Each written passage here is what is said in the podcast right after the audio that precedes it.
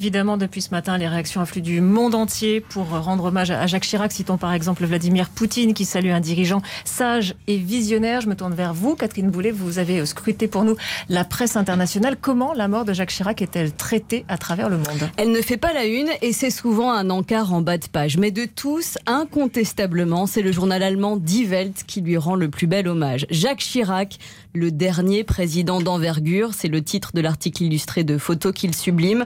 Le voilà en 1970, cliché en noir et blanc, jeune, profil d'acteur, cigarette à la bouche, puis en couleur dans les années 80, tête contre tête avec François Mitterrand, ou trinquant, tout sourire, bon vivant, avec la bière, avec Helmut Kohl. En Italie, la Repubblica et la Stampa nous rappellent qu'il avait un surnom, le bulldozer, parce qu'il savait encaisser les coups et les échecs. Et aussi, mais ça, ça n'a rien à voir avec son surnom, qu'il avait peut-être eu un flirt avec Claudia Cardinal. de tous les journaux, c'est la presse anglaise qui est la dent la plus dure, Catherine. Jacques Chirac, c'était l'inaction, la stagnation politique. Il a laissé une France divisée qui se débattait avec la dette, les inégalités, le chômage. Ça, c'est ce que vous pouvez lire dans The Guardian.